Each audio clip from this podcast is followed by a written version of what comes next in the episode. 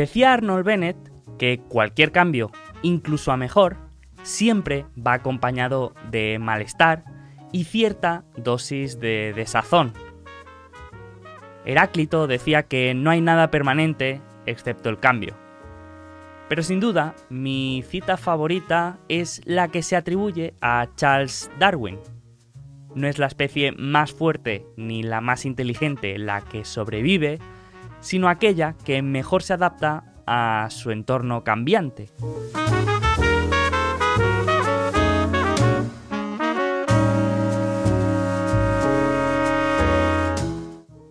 En 1955, 35.000 americanos murieron en accidentes de tráfico.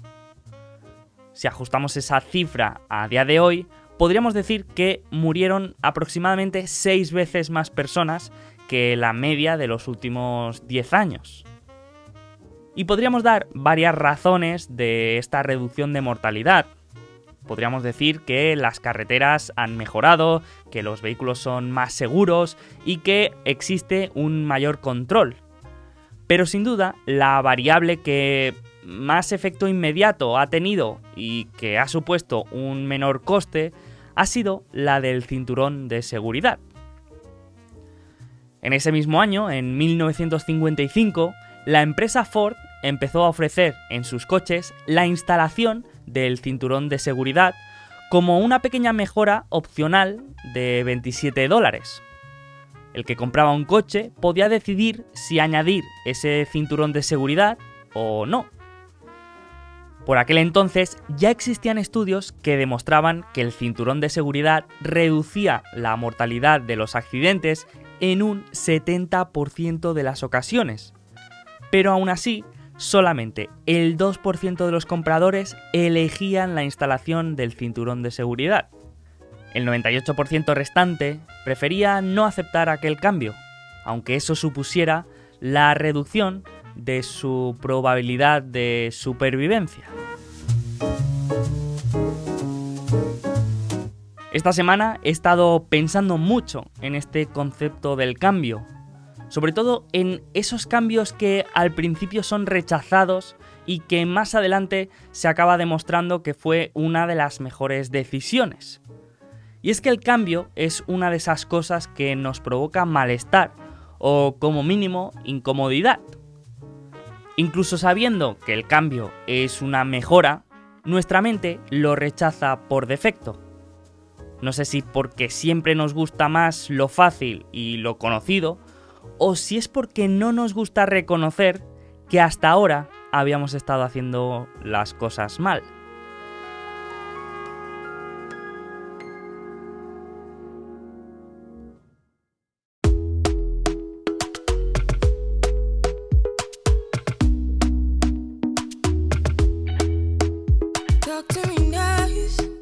En el episodio de hoy hablamos de los importantes cambios y también de las cosas que habíamos estado haciendo mal con el caso de la empresa Facebook.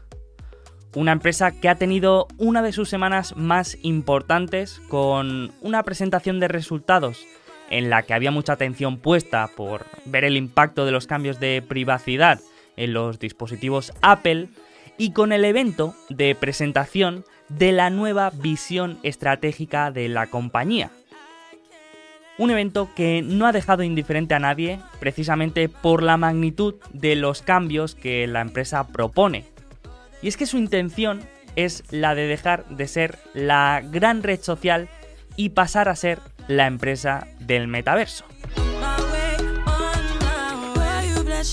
Y para hablar de todo esto contamos con la compañía de Flavio Muñoz, presidente de Andrómeda Value Capital y gran conocedor de todos estos cambios que se están produciendo tanto en Facebook como en otras empresas de publicidad. Así que en este episodio hablaremos de todos los problemas que está atravesando Facebook, tanto con las filtraciones de documentos como con los datos de los dispositivos Apple y con otros problemas también que me parecen quizá incluso más importantes a largo plazo, y también de todos estos cambios que propone Zuckerberg para asegurar la supervivencia y la relevancia de la empresa a largo plazo. Y es que no sé si podríamos decir que Facebook es la empresa más fuerte, ni la más inteligente, ni siquiera la que mejor se adapta al cambio. Pero lo que sí sabemos es que Mark Zuckerberg es una de esas personas que mejor entiende hacia dónde va nuestra especie.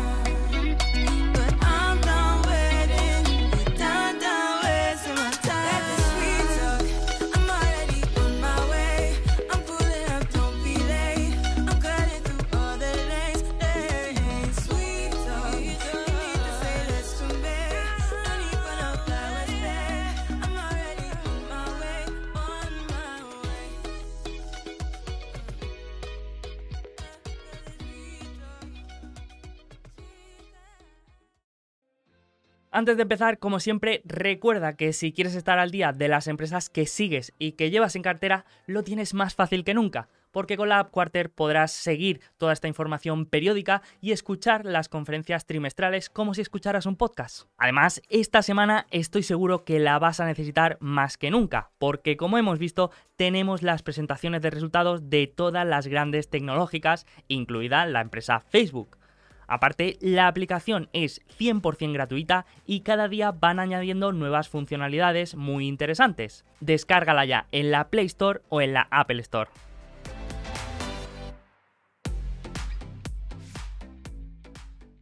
A pesar de estar hablando de una empresa tecnológica, el Departamento Judicial y de Seguridad de Facebook puede ser el área de mayor importancia de la compañía, y es que desde su concepción no ha habido trimestre en el que la gran red social no haya tenido algún que otro dolor de cabeza. La última pesadilla se ha iniciado durante este mes de octubre, cuando una antigua trabajadora de la empresa llamada Francis Haugen se ha presentado en la comisión del Senado para sacar los trapos sucios y denunciar las malas prácticas que hay dentro de la compañía.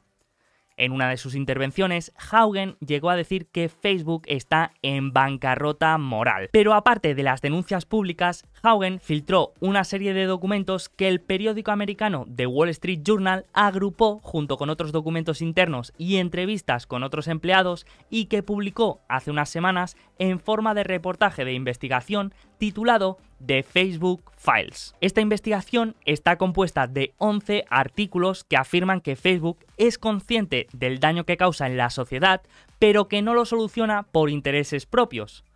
Algunos de estos artículos hablan del conocimiento que tiene Facebook de la toxicidad de Instagram para los adolescentes, de la permisibilidad con cárteles de droga y trata de personas, la carta blanca a la propaganda en contra de la vacunación del COVID y en general esfuerzos supuestamente mediocres para combatir la desinformación y la violencia. Los directivos de Facebook ya se han manifestado sobre este escándalo y obviamente se han posicionado en contra de todas estas afirmaciones y además han comentado que Francis Haugen era una trabajadora de nivel intermedio y que jamás había tenido acceso ni a las reuniones ni a los documentos importantes y relevantes de la compañía.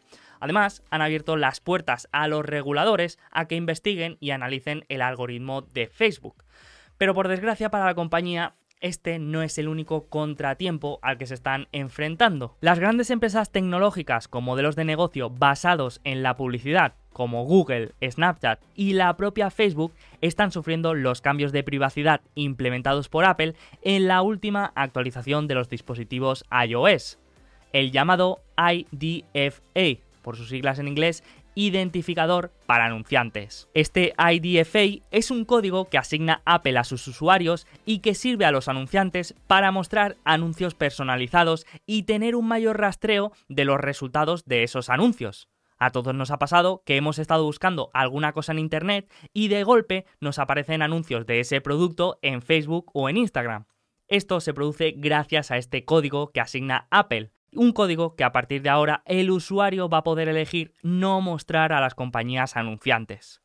De hecho, según varios estudios, solamente el 16% de los usuarios aceptan este rastreo cuando se encuentran la notificación en su dispositivo. Aquí hay muchos puntos y, casi que si tú tienes cuestiones que vayan saliendo me vas preguntando, ¿vale? Porque te digo, es lo que nosotros estamos viendo y no es una cosa de este mes, es una cosa que llevamos desde junio más o menos eh, lo que pasa es que, bueno, eh, son estos temas que de repente catalizan en la bolsa porque es cuando salen los resultados, pero, pero ya te digo, eh, durante todo el verano ha habido bastante deslocalización. De hecho, nosotros a nivel de cartera, pues hicimos los cambios oportunos ya eh, vislumbrando un poco todo lo que venía.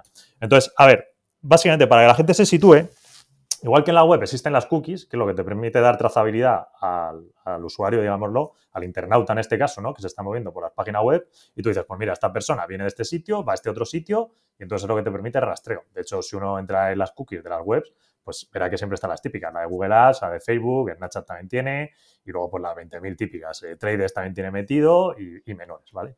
Entonces, para las aplicaciones pasa algo más o menos igual, ¿eh? Es una cuestión, no es las cookies, es otra cosa, que es como la identidad del usuario, el ID se llama muchas veces. Entonces, básicamente lo que te permite es que si tú pagas en una aplicación, te da la trazabilidad de este tío ha venido por este sitio y ha acabado comprando el producto que yo he ofertado en esta plataforma, ¿vale?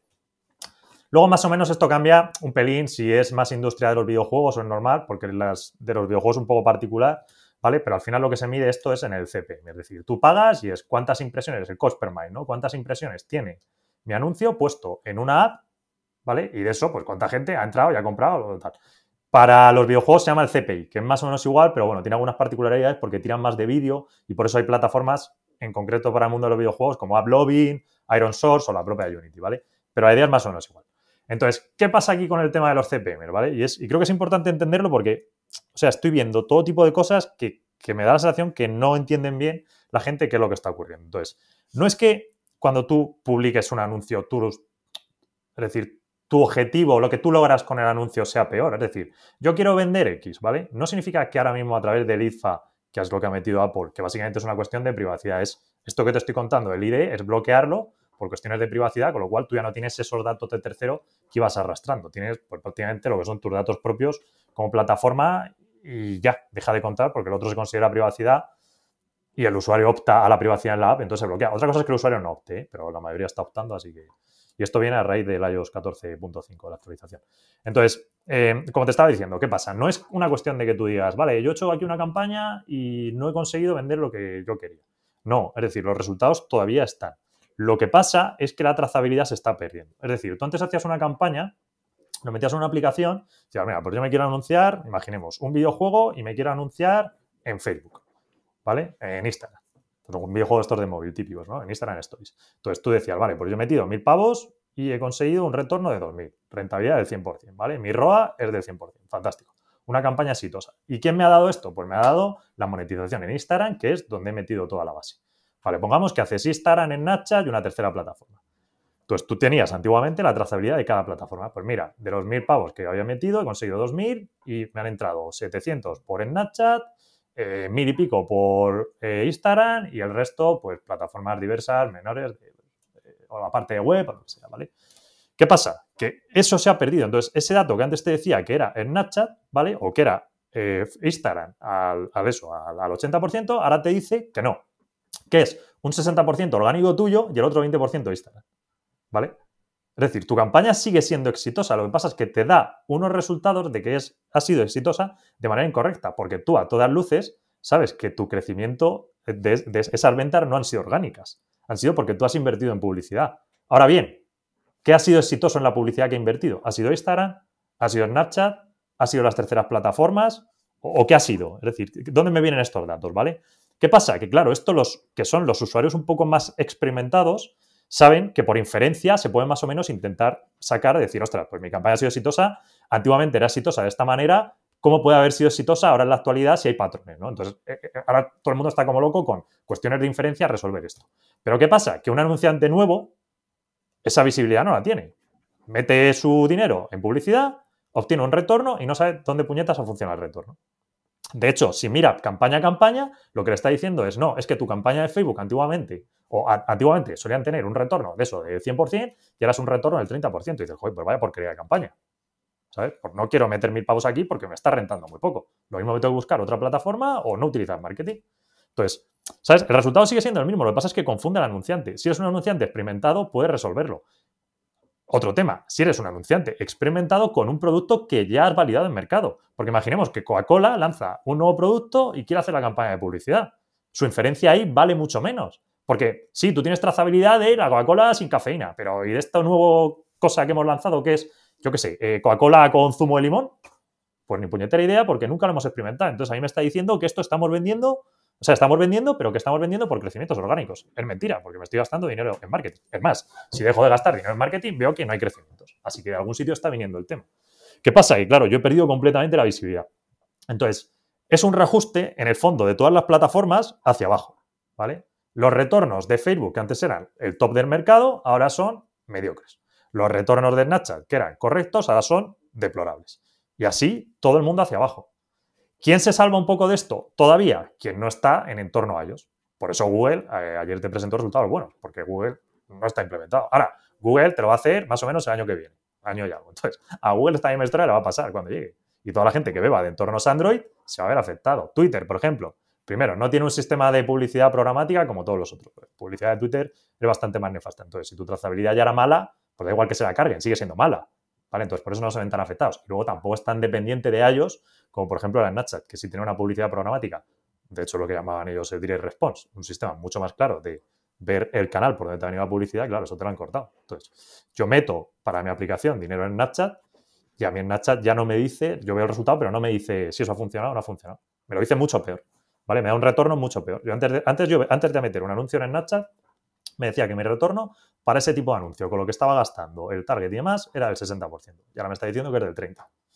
Pues tenemos un problema. Porque el retorno es malo y yo quiero retornos como había antiguamente. Entonces, ¿qué pasa? Que, que en el fondo has nivelado toda la industria hacia abajo. Y es un problema. Es un problema porque la gente sabe que los datos que está teniendo no son reales, que no es algo que se pueda parchear eh, momentáneamente, que va a llevar algo de tiempo y que, y que, nadie sabe cómo arreglar. Es decir, bueno, hay bastante oscuridad. Eh, lo que está ahora, ahora, todo el mundo como loco es pues intentar a través de lo que llaman el first party data, es decir, datos propios de tu propia aplicación, mejorarlos. Que es un poco lo que también te decía Nacha del otro día en la call. ¿Vale? Y que es lo que Facebook está como loco. Facebook te dice que la mitad de este problema lo va a tener solucionado en el Q4. El problema es que la otra mitad no es una cosa de trimestres, es una cosa de varios años, ¿vale? Y ahora es verdad que Google en este entorno se va a ver beneficiado estos meses hasta que ellos implanten algo similar con privacidad. Entonces, a ver, en el fondo es eh, toda la industria de la publicidad, ¿vale? Pues habértela cargado, haberla reventado y, ahora empezar otra vez un poco de cero. Entonces, las aplicaciones que ahora sean más inteligentes, desarrollando datos propios y dándole trazabilidad, pues, pues lo van a conseguir. También te digo que eh, eh, Google y Facebook están como locos para parchear lo que ha hecho eh, Apple y dar ellos fair party data que sea, ¿sabes? que sea útil y que te devuelva los retornos que antiguamente la gente estaba esperando, porque si no, en el fondo lo que están haciendo es expulsar un poco a los anunciantes, que es el problema que está mm. viendo ahora. Entonces, bueno, eso es a grosso modo más o menos la, película. Perfecto, entonces entiendo que el anunciante todavía puede segmentar por los datos que, digamos, tiene Facebook, como la edad, geografía y demás, pero quizá no puede em, ir a, un usuario concreto por, por la página que haya visitado anteriormente o, cualquier sitio web y después a la hora de medir la eficacia de las campañas, ¿no? Claro, sí, es más lo segundo. O sea, lo primero realmente nunca ocurría. Tú no podías medir exactamente al tío de dónde venía, a la persona, ¿vale? Simplemente se te daba el metadato. Pues esta persona tiene interés en tal cosa, realmente era la plataforma que medía de dónde venía, no tú como anunciante, ¿vale? Eso nunca ha ocurrido. Lo que pasa es que sí que es verdad que es más lo segundo, es decir, lo que ya has perdido completamente es la trazabilidad. Tú le puedes seguir haciendo el target al cliente y decir, pues yo quiero una persona de entre 30 y 35 que sea varón, que dedique a la semana, yo qué sé, 10 horas de media a jugar a videojuegos para hacer el target a esto. Eso lo puedes seguir haciendo. Lo que pasa es que el resultado que tú vas a obtener de esa campaña lo que te dice Facebook que has obtenido, activamente ya te digo, te decía, pues tu campaña ha sido exitosa y has conseguido un retorno del 100%. Ahora te está diciendo, tu campaña ha sido exitosa y has conseguido un retorno del 30%. Pues claro, tenemos un problema, porque tú ves tus números y dices, joder, yo he vendido lo mismo, aquí está pasando algo.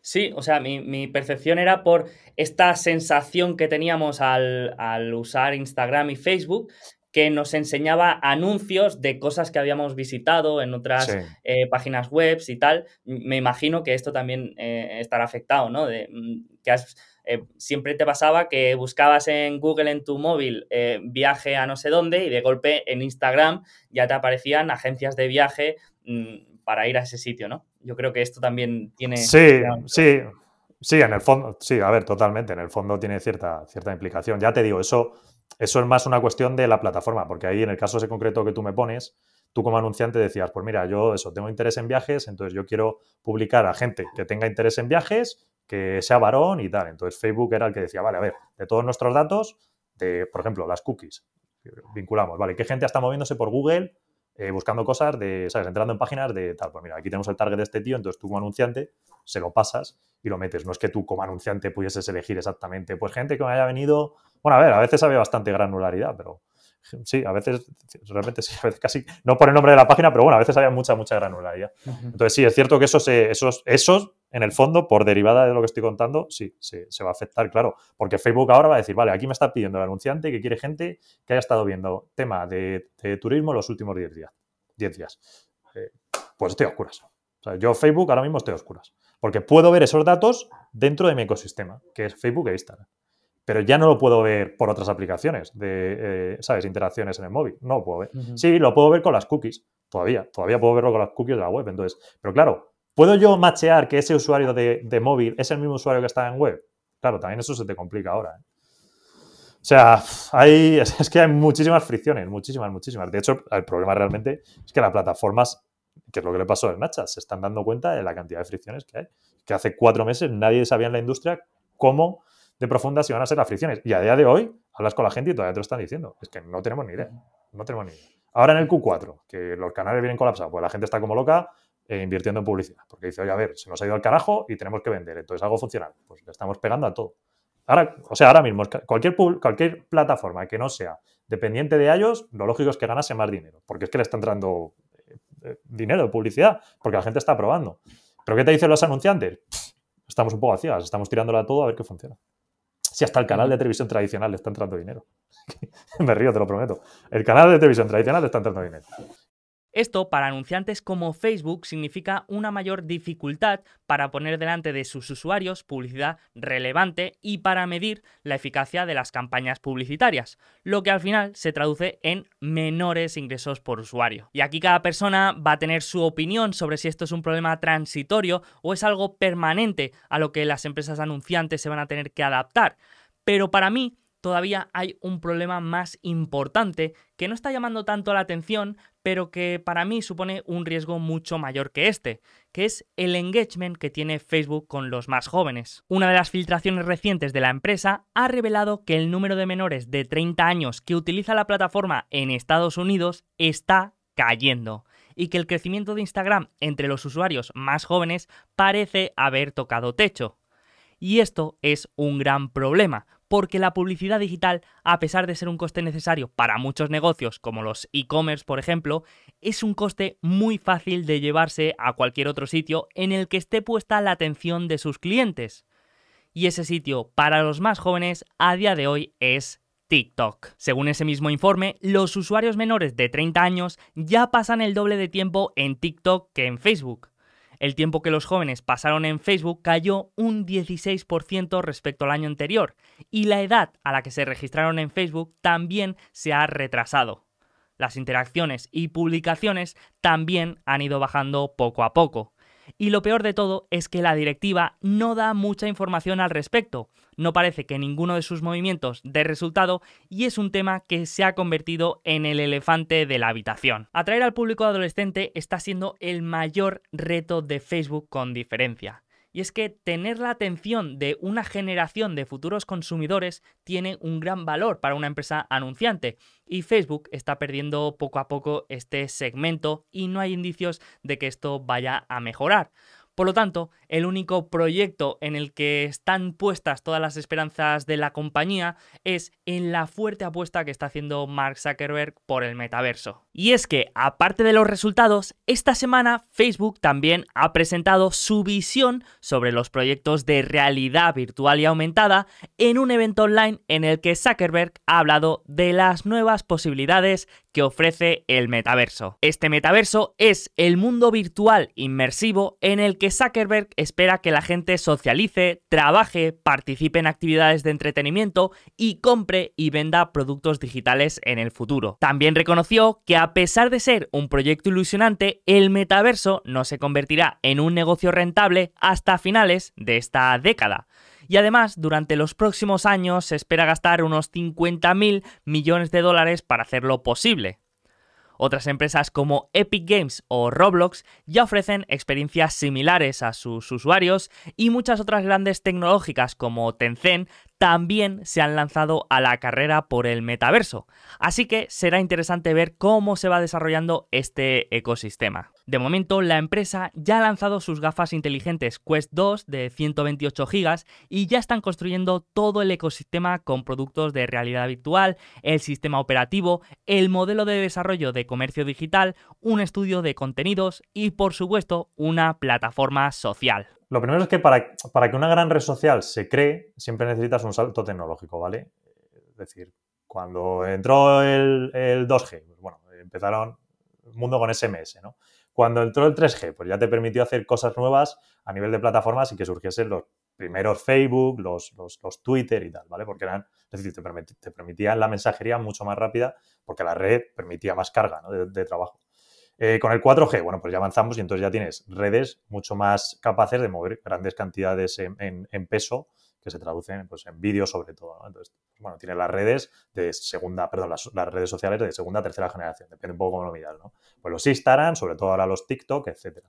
Eh, ahí también te entra un poco el campo de la inteligencia artificial, que algo hemos avanzado y sobre todo, sin llegar a ser porque es decir, es que nunca es categórico que justo Instagram es este salto eh, TikTok es este, sino que es, un poco mix, porque TikTok es una mezcla de vídeo, pero también una inteligencia artificial relativamente avanzadilla que te hace muy buen macheo en los vídeos y que además permite la, evolución en el tema este de, las caras y tal, de simular cosas, ¿no? Es un poco de realidad aumentada y tal. Snapchat también se ha ido moviendo por ahí. Entonces, son pasos tecnológicos que te permiten eso. Eh, si el sistema del algoritmo, que no bueno, la inteligencia artificial de TikTok se hubiese intentado hacer hace cuatro años, pues habría sido mucho más pobre porque es que todavía no habíamos llegado a ese punto, ¿no? Entonces, ¿qué pasa? Que eh, independientemente de lo que quiera Zuckerberg a nivel del metaverso, que me parece fantástico, es decir, creo que la idea es buena, necesitas un salto tecnológico que te acompañe un poco a eso. Entonces, todavía se me queda algo diluido en esta historia el, vale, ¿y en qué nos estamos apoyando para justificar esta red social? ¿Vale? ¿Es realidad aumentada? Eh, no, parece más que es realidad virtual. Vale, es realidad virtual. Eh, ¿Necesitamos un despliegue masivo del 5G? A ver, posiblemente si el rollo del metaverso lo quieres llevar a la calle, porque entiendo que no va a ser solo en tu casa. ¿no? Al final las redes sociales funcionan no solo en tu casa, sino en todos los entornos. Entonces ahí está claro que necesitamos una red de 5G muy potente, porque ya no es solo vídeo, es, es la interacción dentro del vídeo. O sea, me parece que la carga de trabajo va a ser todavía más alta. Eh, luego, ¿cómo te conectas a ella? Necesitamos unas gafas de realidad virtual, va a ser todo a través del móvil. El metaverso es lo que está haciendo Roblox, porque, a ver, por mucho nombre que tengamos, eso no deja de ser un videojuego con interacciones, que está bien, pero, o sea, es que no ha roto una capa, ¿sabes? No es una revolución tecnológica, no es, no es Internet, no es, o sea, es que no, estamos en ese punto. Entonces, creo que hay demasiados eh, como interrogantes, cuestiones aquí que, me hacen un poco dudar del tema. Eh, principalmente, pues bueno, creo que esa es eh, la primera. La segunda es que una red social teniendo el componente tecnológico, no se crea de manera exclusiva o no está correlacionada con una inversión en miles de millones. De hecho, si observamos las redes sociales que se han creado, pues precisamente se han creado con nada. Sencillamente porque han aprovechado la revolución tecnológica y, bueno, un poco la teoría de Darwin han sido los que han acabado prosperando en ese entorno. Los más inteligentes, los que tuvieron el momento de suerte, los que compraron otro competidor y se fusionaron, vete tú a saber, miles de razones, ¿no? Pero meter 10.000 millones, pues hombre, ni Snapchat metió 10.000 millones para surgir, ni TikTok lo hizo, ni la propia Facebook. Entonces, el rollo de matar moscas a cañonazos no te garantiza para nada que vaya a funcionar. Me preocupa un poco. De hecho, creo que esos 10.000 millones serían más interesantes. Bueno, es verdad que ellos no han englosado en qué se van a ir, pero es mucho más interesante que se vayan a ajustar todo el tema de la publicidad que hablábamos en un momento y a dar un first party data importante que te aporte trazabilidad que estar un poco con el tema de los castillos en el aire del metaverso, que lo veo bastante etéreo a día de hoy. Entonces, ¿qué pasa? Que es verdad que los inversores les pones palabras nuevas y ya se vuelven locos. Bueno, pues esto va a ser la leche, el coche autónomo y aquí en tres años todos en el metaverso. Pero es que luego el mundo no funciona así, ¿sabes? No funciona con campañas de marketing y pre-release que queden muy bien, funciona con tecnologías que de verdad soporten las cosas, con periodos de evolución largos y, y un efecto darwiniano, que al final unas funcionan y mil se van al carajo. Entonces, no sé, ¿sabes? Me preocupa. Está bien que entiendo que Zuckerberg quiera alejar el foco de las redes sociales que tiene a día de hoy, porque todos sabemos cuál es su talón de Aquiles, que es, como dices tú, el engagement de los usuarios más jóvenes, y que ya el regulador no le deja comprar redes sociales, eso lo tienen vetado, es imposible. Entonces están intentando eh, desviar la capacidad monetaria o de monetización de, la plataforma Facebook como negocio, ¿no? A otras historias. Igual que cuando empezaron con lo de Libra, el wallet y tal. Pues, no sé, creo que son un poco eh, intenciones de Zuckerberg, ya digo, por, por, moverse a otro lado, que me parecen bien y son la, lógica. Y si yo fuese Zuckerberg, creo que estaría igualmente obsesionado en eso porque es tu talón de Aquiles. Entonces, utilizando a Charlie Munger, dime dónde voy a morir para nunca ir allí, ¿no? Pero, por otro lado, sé también cómo funcionan estas cosas. Entonces, 10.000 millones no garantizan para nada a Zuckerberg que lo vaya a lograr. Así que, no sé, es un, es un if y, veremos cómo van pasando las cosas y los años y, tal. Y, a ver, que lo pueden lograr, pero, pero, pero va a ser difícil. ¿eh? Aún así, durante los próximos años vamos a ir viendo mucha inversión en este segmento de realidad virtual sin tener nada tangible, ni ver beneficios, ni nada a lo que agarrarnos. Por lo tanto, podríamos decir que de alguna manera invertir a largo plazo en Facebook es invertir en esta visión de Mark Zuckerberg en el concepto del metaverso. Un concepto que todavía nadie sabe bien bien qué va a ser, ni qué modelo de negocio va a haber alrededor, ni cuánto va a tardar realmente en materializarse, por lo que como conclusión podríamos decir que sí, tenemos una empresa extremadamente rentable y con un gran excedente de caja, pero que va arrastrando una serie de problemas y que tiene una serie de riesgos de valor terminal, como por ejemplo el engagement con los jóvenes, por lo que para asegurarse la supervivencia a largo plazo, una apuesta como el metaverso puede tener mucho sentido. De hecho, la visión de la compañía va tan enfocada en esta dirección que en este último evento también se anunció el cambio de nombre del grupo Facebook por el de Meta. Un nuevo nombre que reafirma la apuesta de Facebook por el concepto del metaverso. También anunciaron que a partir del próximo trimestre veríamos los resultados separados de la familia de apps y el segmento de realidad virtual, por lo que ahora podremos ver la rentabilidad real de su negocio core sin el lastre de la inversión en este nuevo proyecto. Así que como siempre, Facebook en el ojo del huracán mediático, con problemas más temporales podríamos decir, pero también con problemas más estructurales como los del IDFA en los dispositivos Apple o la conexión con el público más joven, pero también con proyectos ilusionantes como el del metaverso, el que seguro para muchos inversores será una completa locura y pérdida de dinero, mientras que para otros pues seguramente estarán convencidos de que será el futuro de las relaciones sociales.